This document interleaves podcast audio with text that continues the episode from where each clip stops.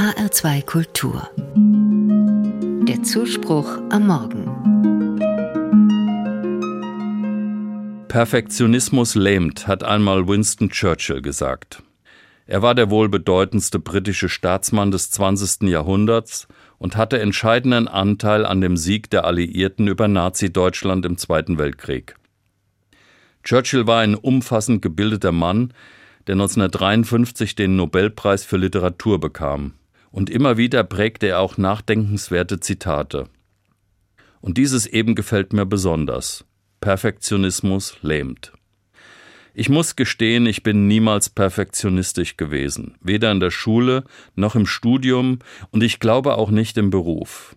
In der Schule haben mir durchschnittliche Leistungen ausgereicht, das Studium lief überraschenderweise auch ohne großes Engagement ziemlich gut, obwohl ich meine Studienzeit ziemlich ausgekostet habe und meinen Beruf versuche ich so gut zu machen, wie ich es kann, gestehe mir aber auch Fehler und Misserfolge zu.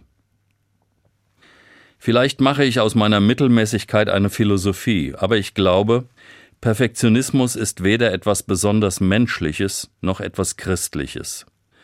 Ich mache Fehler, manchmal durch meinen aufbrausenden Charakter, manchmal vergesse ich etwas, und wenn ich etwas Handwerkliches machen soll, spüre ich sofort meine zwei linken Hände. Aber ehrlich gesagt nervt mich das nicht besonders. Ich weiß, dass ich andere Dinge dafür ganz gut kann. Und ich glaube, so geht es vielen irgendwie. Nobody's perfect. Und ich glaube, ich muss es auch gar nicht sein.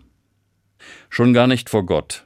Wenn ich mir anschaue, was für Leute sich Jesus ausgesucht hat, um seine Kirche aufzubauen, dann waren das sicher keine Perfektionisten.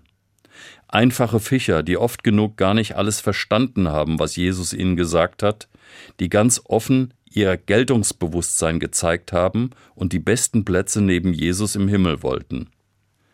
Der Apostel Petrus hat Jesus sogar versprochen, treu bis in den Tod zu bleiben, aber als Jesus dann von Soldaten festgenommen wurde, hat er ihn verleugnet. Die Freunde Jesu waren sicher vieles, aber keine Perfektionisten.